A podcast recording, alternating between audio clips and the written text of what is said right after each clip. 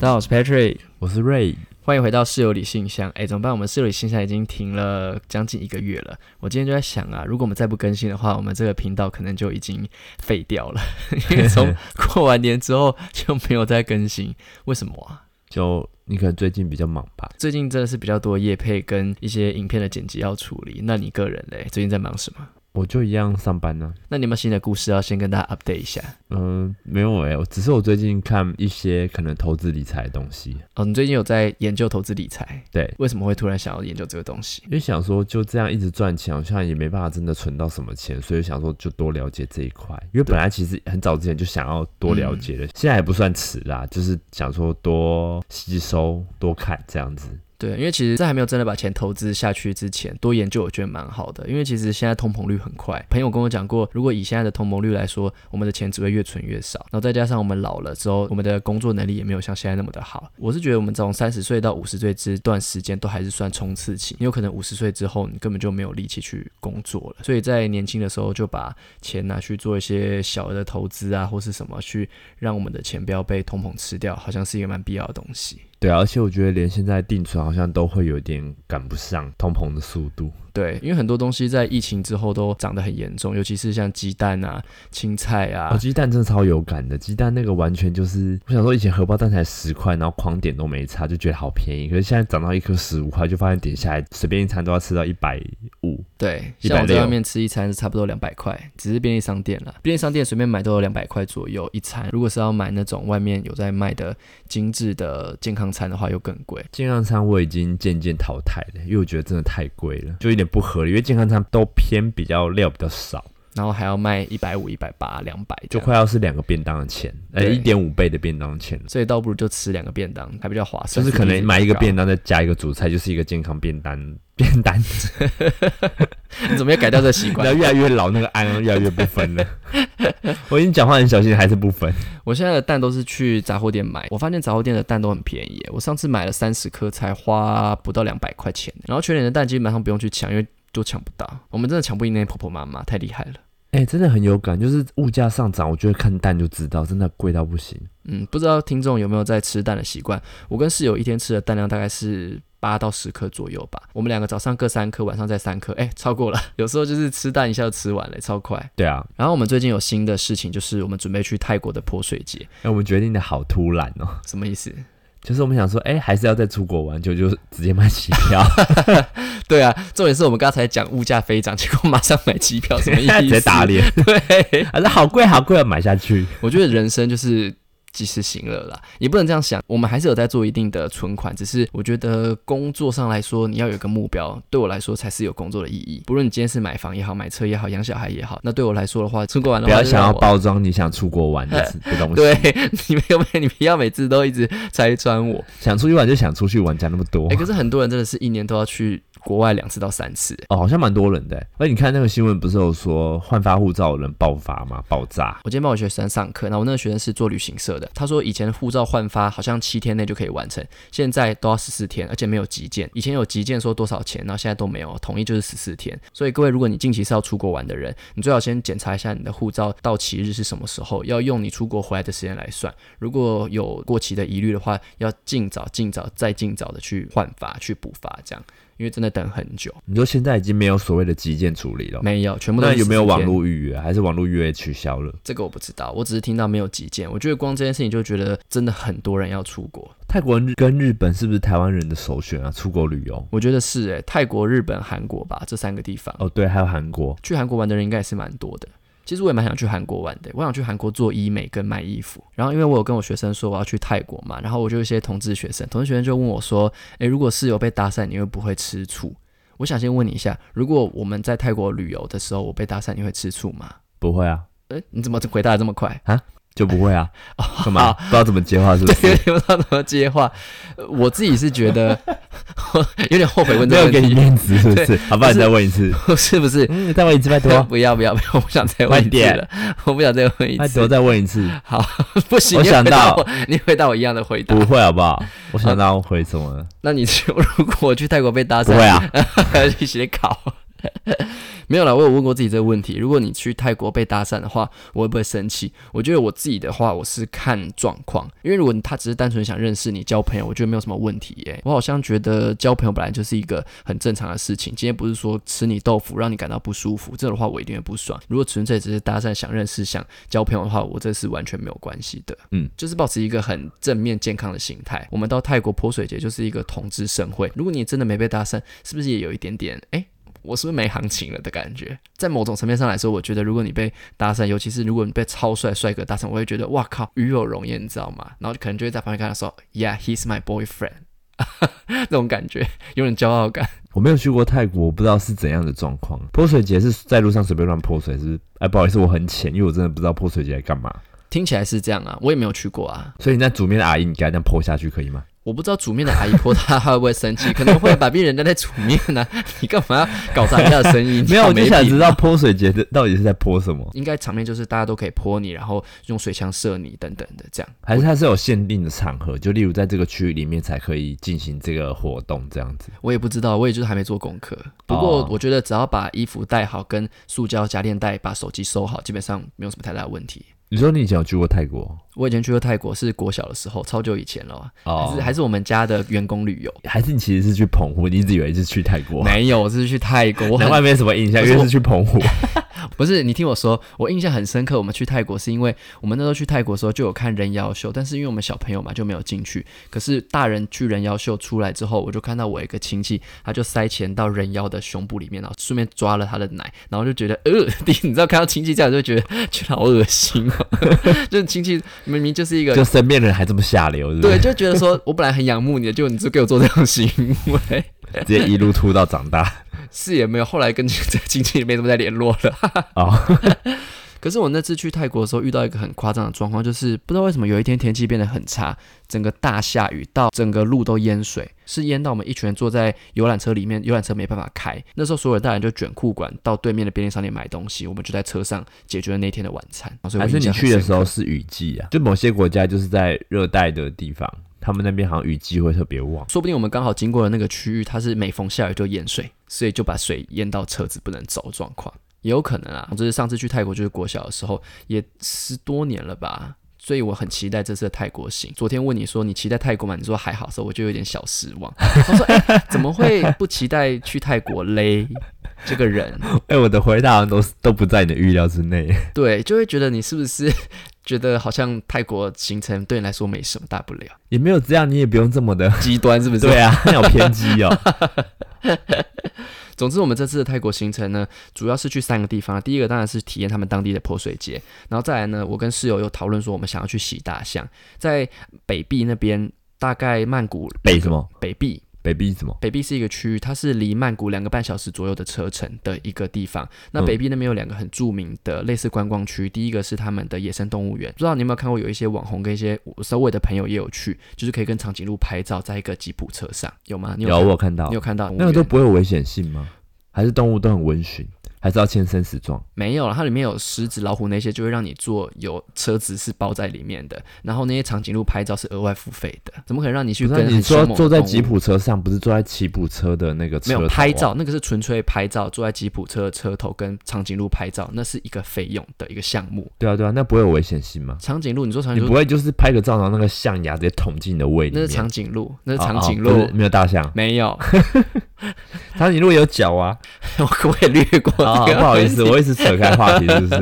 没有没有，我觉得那边一定相对非常安全啦。那个我会想去的地方是北壁有一个大象的类似保育区，然后它是一个一日的活动，是可以喂大象，然后帮大象洗澡。我觉得这个体验蛮不错的。它虽然比野生动物园贵，可是我觉得相对跟野生动物园比起来，我觉得这个活动更有意义。那个跟野生动物园是不一样的地方，对不是同一个。都在北壁，但是不是在同一个区块里面。我有看到有几个 YouTuber 去拍，看起来还不错啊，这是一个蛮特别的体验。然后还有一定要做的行程就是去按摩啊、吃美食啊、逛街这样子。我预计在泰国应该不会花太多钱啦，因为听别人讲泰国那边好像买的东西不会像日本或韩国那么的多。其实去泰国，我比较就是期待逛他们的市集，或者是夜市，或是比较道地的那种排档，你上次有跟我讲你想逛一个水上市集，对不对？就想说应该蛮酷的。你有没有除了这个水上市集之外想去的地方？因为完全不了解泰国，所以我不知道。哦，你还没做功课，对了，对，可以当废物吗？这一次当然可以啊，你就跟着我一起走这样子。我预计这次应该可以拍三支影片啦，光大象如果有去程的话，应该就可以拍一集。我发现曼谷是很多逛街行程，可是你要说体验行程的话，清迈比较多。那应该还是有很多市集吧，就只是逛他们的那种对啊，如果可以的话，你可能能市集就可以逛一整天。哦，那就 OK。我就想想说晃一下菜市场这样子。菜市场我不知 道，我们住的地方很市区，我不知道菜市场能不能找 到你想要的道地菜市场。不过我可以尽力，我会尽力啦。他们那个水上市集就是一个蛮观光客的地方，然后我学生说那边的东西卖的比较贵，我们可以去体验，但你不一定要买东西。然后泰国行夜生活的部分也是我蛮期待的一个行程，像大家都会去的 DJ station 啊，我是这辈子都没去过啊，所以想去看看。哎、我在网络上面看到，就是有人在像在夜市旁边丢一个球，然后有一个像是男扮女装的人坐在那个椅子上面，然后你丢那个球丢中，他就会那个椅子就会打开，他就掉到水里面。 哦，真的假的？那个是什么啊？我不知道、欸、那是泰国吗？我不知道啊。然后他掉到水里面，他就会瞪你，然后又爬起来，然后又继续坐在那个凳子上面，然后你就可以疯狂打那个凳子。如果你把凳子打下来，他嗯那个人又从椅子上面又掉到水里面，然后他就会很狼狈，然后旁边人就会觉得很好玩。 感觉蛮好笑的。应该很多人看到这个可能被打中的是，你是在网络上看到的影片，就是不是 IG 啊，然后是在泰国，我不知道是不是在泰国，但很像在泰国的感啊啊觉，啊就东南亚不知道哪里。然后它就是夜市里面的一个，我们不是夜市就射气球嘛，对然后什么打弹珠之类的，嗯，它就是有一个这个是人坐在一个。板子上面，然后那个板子可以让投币的人就是打下来，嗯嗯嗯然后打下来那个上面的人就直接掉水里面。好坏啊！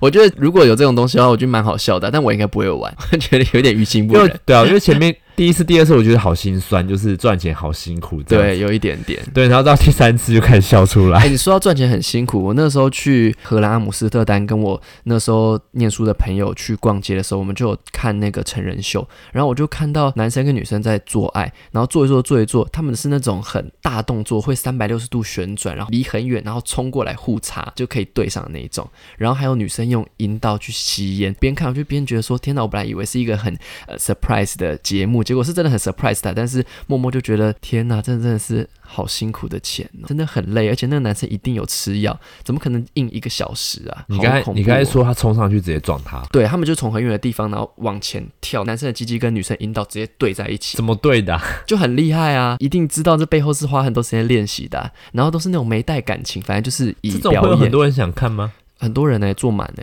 真的假的？，对，不过泰国的行程我这次没有打算去成人秀，你会想去吗？嗯，可以啊。好啊，好啊，我们可以排进去，因为我就对人妖秀没有什么太大的兴趣。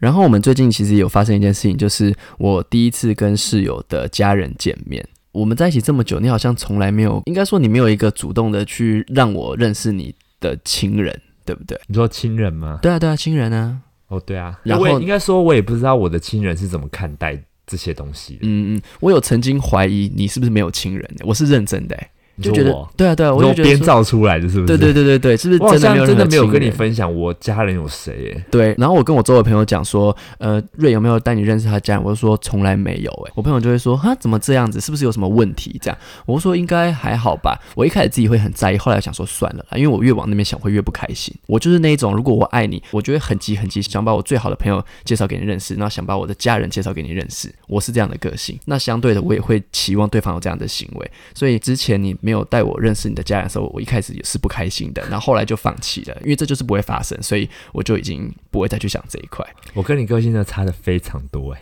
所以我们才在一起互补啊， 这样子吗？ 我不知道 啦， 好，我跟你讲，我阿妈是租的啦， 是假的。每次都是演员，每次一回去一趟都要花六百块零点费。太贵了，算了，真的不用了。那我再跟你 讲，不 我用要了。帮那个啊 那个啊啊啊，又不是阿妈是阿，又叫阿姨好了，我要帮她租假 发，该不会这次我们去露营的妹妹也是租的吧？这几个都是租的啊、 你到底还是你是一现在都个 灵啊眼呐、 皇族贵气？你不会让我知道你的背景这样 子，跟 你身价十亿这样，这样我可以接受，我会很开心的 我。整个人就是一个很大的秘密。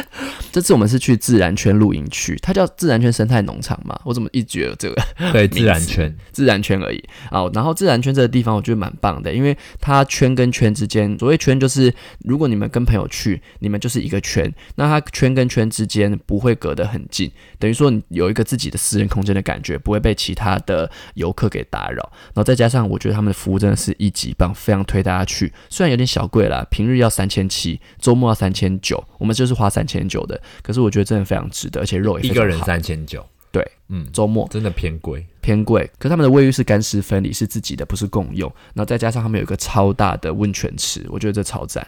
嗯，唯一美中不足的地方是，其实他们的帐篷里面有点简陋了，坦白讲，它就是一张床，然后电风扇没了。帐篷里面蛮素的，但是帐对篷外面我觉得它造景弄得蛮蛮好的，嗯，整个园区的造景都蛮好，而且很好拍照。而且环境就很像在日本的街道一样，它弄得很干净。对我，我想分享的是，我觉得这次跟你家人相处，我非常的舒服，也非常开心。其实心里蛮暖的，坦白讲。先跟大家讲一下，我这次是跟室友的妹妹，然后她的堂弟堂妹，他们算是跟你比较亲的亲人了。对啊，对我来说，我已经认识了你身边最重要的人，所以我觉得心很暖。这样，嗯，哎、让我其实让这我一擦一趟下眼泪， 怎么突然变得很温馨呢、其实这一趟我也是有一点紧张哎，因为我嗯不太跟家人讲这些事情，就是可能我跟你之间的事情，嗯我不太跟家人分享。嗯，他们对我可这一方面的事情可能也不是很了解，就只知道我可能一个人在台北这样子，然后工作可能大概知道这工作什么啦，然后可能对生活就都一无所知，所以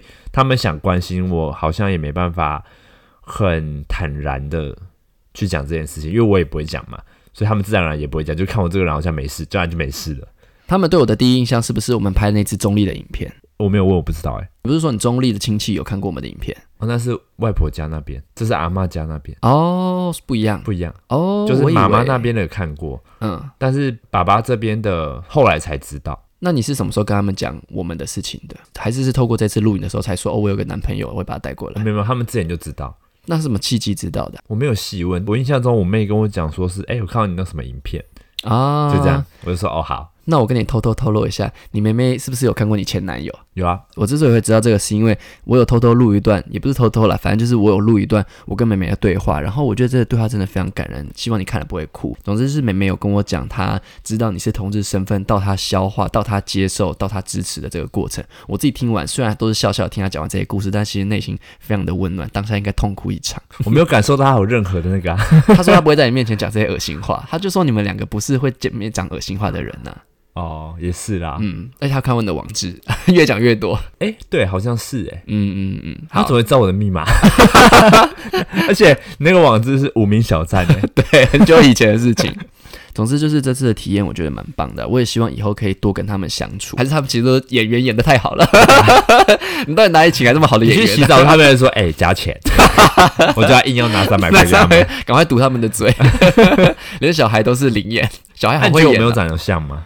我觉得有像，有像可是是眼睛的部分，下巴那边还好，可能因为妹妹戴牙套吧。哦，他正在戴啊，对啊，对啊，我觉得眼睛这边是蛮像，而且你们家那边的人都算好看，就妹是妹是漂亮的，堂妹也是漂亮，堂妹生的小朋友也很可爱，堂弟正常人，讲不出什么话来，不。是不是， 堂弟就正常人呢、我没有说他不好看，啊就是正常人 就是哦，就是个堂弟，就是就是堂弟，就直男这样，普通对直男。对对对，没嗯，错。如果他是帅直男，我就会说他是帅直男，他就是普通人。堂弟听完说：“你才丑 嘞好了，故事就说到这边，我们就进入最后一个单元室友理信箱吧。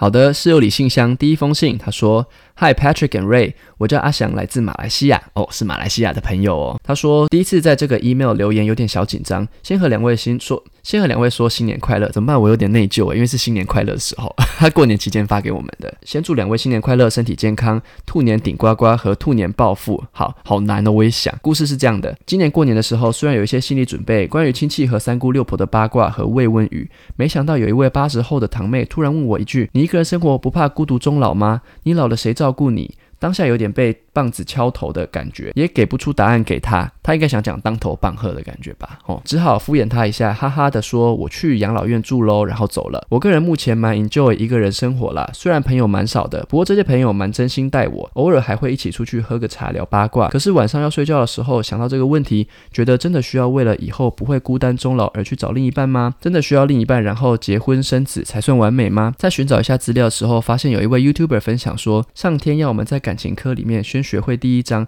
那就是爱自己。当我们学会了第一章，才可以学会第二章爱别人。你还没学会爱自己，那如何去爱别人呢？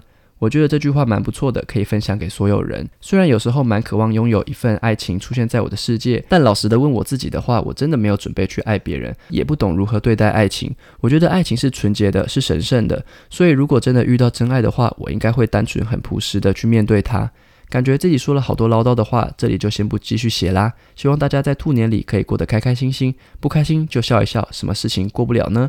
然后像兔子一样勇敢和活泼的面对它。我觉得听完好温馨 哦，我就喜欢正能量的 人，给我多一点，我就要这种朋友。哎，我突然想到，我之前有跟一个朋友讲说，我希望我们住在同一个疗养院，不论谁先死掉，就是照顾另一半这样子。如果同志没有结婚走到最后，我觉得应该就是这样吧？你觉得呢？ 我也觉得是哎、就是一个陪伴啊呢、如果有一个朋友愿意一起终老，我觉得好像也蛮不错的吼。然后他后面有讲到一个很重要的，就是要开开心心的过每一天。其实这个我蛮有感，不知道大家有没有觉得，就是有时候你有很多的情绪，不论是你自己的本身的情绪，或是外界给你的情绪，很多人面对情绪的时候会有一点不堪负荷。有时候我也是，我不是说我今天坐在家里没事，我就是可以当一个没情绪的人。可能厂商来一个什么 email，或者是朋友打过来讲一件事情，都会给我一些很外界，我觉得根本对我来说是完全没必要的情绪。可是就会因为这些情绪而影响到自己可能一整天的心情。那如何排解这些情绪，跟如何面对、去消化、再代谢这些情绪，我觉得对我们来说是很重要的。我觉得在情绪上的管理是蛮好的、其实我有时候会不知道我自己是真的在消化这些情绪，还是只是把它往某个地方吞而已。因为室友是从来不会跟我讲任何负面的东西，他很少很少很少把工作上的负面情绪带给我，基本上你是不会带任何负面情绪的，所以我觉得你蛮厉害的。我回想完全没有做过迁怒人这件事情，欸完全没有。其实我我觉得这其样实我蛮才是好最可怕的人。不会，我觉得这样蛮好的，因为至少你这样过得开心啊。因为有些人他会有很多的情绪，比如说他今天被一个人气到，他觉得很气，他就会想要跟你讲，因为他是你的好朋友，然后他就会说：“哎、我跟你知道我跟你讲吗？怎样怎样怎样怎样怎样怎样。”然后我超不爽，你不觉得很不爽吗？这时候正常的情况通常会就说：“哦，对呀、我也觉得，哎、怎么这样？”我觉得有时候真的是很没必要，就觉得你不要跟我讲好不好？可是你又不能这样说，因为他就是你朋友，想跟你分享这些东西啊。他可能就想要找你讲这些话而已。对，因为为你会听，可是有时候私底下我会觉得说，可以不要跟我讲嘛，或者说我真的是不想知道这些东西，因为知道这些东西对我的人生没有任何的好处啊，虽然也没有坏处啦，诶，有坏处啊，就是你影响到我的情绪，我就不会想听，所以我觉得情绪这一块真的是一个很重要的课题，不要很容易的被外界影响到自己的情绪，才可以过好每一天。我觉得。好的，下一封信他说：“你好，之前也去了大阪、京都，首次独自裸汤，感觉有点惊讶。听了这集才知道，大概不止我一个人如此，自己有时也忍不住偷偷看。”想这究竟什么心情？回到香港，最近终于想到了自己的答案。非礼勿视，大抵我也尊重别人，尊重别人不一定想被我偷看，所以偶尔瞄到是一回事，自己忍不住再看就应该停了。另外，泡汤很舒服，很放松，有种相逢恨晚的感觉。不过泡太过晚上会热醒，他是不是讲讲说，如果泡太久的话，晚上太热身体会容易热醒？有可能就是身体会比较烫。哦，好吧，我没有这种感觉啦，这只是我的想法。以上。对了，YouTube 的片有一个想法，有时候看你们到处吃，有些地方是旅游景点，因为自己不大可能会去，所以如果能介绍一些景点历史、故中有趣好玩笑点，好像可以当做美食的佐料。谢谢 Patrick 和 Ray 的 YouTube。一开始是疫情期间玩弹弓绳，他应该讲的是弹力带，后来是看开心，心情好一点，有时候也羡慕你们。嗯，谢谢你。谢谢你，蛮可爱的一封信。对啊，我觉得所有人第一次去泡裸汤一定会非常 surprise。好的，这一封是这次室友里报告的最后一封信。Hello Patrick 和 Ray，听你们的 podcast 有一段时间了，我是从 YouTube 那里开始追踪你们的。你们制作的内容真的很有意义和有意思，加油！我在去年十月到国外留学，很巧的班上有一位来自台湾的同学，就顺其自然的让他知道我是同志的身份。这个她是女生的她。在十一月的时候，我和她在学校食堂吃午餐的时候，一起观察学校里的男生。这时我看到一个长相不错的男生，当下突然有心动的感觉。看到他的感觉和看到其他人真的不一样。从开学开始，我都会在同一个时间到学校的图书馆念书，但都没有看到这位男生。神奇的是，在我看到他之后，后续的一个月，时不时会在图书馆看到他。不知道这是巧合还是命运的安排，应该是巧合吧。 我个人觉得，他就图书馆啊呐、 人家就想要讲命运的安排 啊。好了 好了，对不起，让我鼓起勇气和他搭讪和要了 IG，我也成功的约到他一起吃午餐一次。我想要跟他了解和拉近关系，在圣诞节的时候，我烤了饼干送他和写了卡片向他告白，然后约他一起跨年。虽然不可能马上接受我，虽然不可能马上接受我的告白，但希望有机会可以和他拉近关系。在圣诞节的时候，我发了讯息给他关于一起跨年的邀请，他什么也没说。我也知道我被礼貌的拒绝了。但我还是没办法放下这一第一次心动而做出的一切。之前 YouTube Q&A 的影片，Patrick 是主动搭讪 Ray 的，那时候有遇到什么挑战吗？对一见钟情有什么看法吗？哎、我觉得你在某个场合看到心动的人，真的是我觉得是很开心的事情呢、就像我看到你一样啊，怎样？你要你要吐了是不是？ 我要变扫把头了。 诶、我先讲一下我的看法啦。我觉得那种怦然心动的感觉真的是很难得，就是很难得会遇到一个让你很怦然心动的一个对象。因为我们通常在看路上人也好，就是你看到一个还不错，你就觉得、啊还不错就结束，嗯你很很难就看到一眼会觉得哇，好想再多看他几眼，好想再遇到他，这种感觉我觉得很妙哎、嗯，我自己也是这样。可是有没有人是偏不能说花痴，就是偏看到很多人都会很容易怦然心动？应该有这种人吧？就是哇，他也好帅，我好喜欢他；哦，那个也好帅，我好喜欢他；我好想当他的男朋友，真的应该有这样的人吧？应该也有，可是这种人还会一直有这种激动吗？觉因得为我应觉该得很这个开感心觉吧。很奇妙哎、有点像是你看到他，你会觉得哇，我怎么心跳跳个不停这种。那我可以问你一个问可题以吗？啊你那时候看到我的时候有怦然心动的感觉 吗？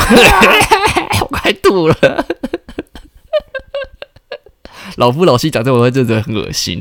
其实有啦，什么时候啊？在我给你 BCAA 的时候嘛，因为那时候我跟瑞还没在一起的时候，我记得我是约他一起运动吧，然后那时候我就拿了运动补给品给他喝，然后他曾经有跟我讲说过那个 moment 他觉得我很帅，可是我不知道那个时候是不是就是你说怦然心动的时候，有可能。可是你那时候头发是非常的诡异，烫坏掉的头发，真的是真爱欸。我那时候那么丑那么胖，你还喜欢我？因为我那时候想说你好像顶一个鸟巢在头上走来走去， 我知道，我不是那个意思，就是 我没有那个意 思。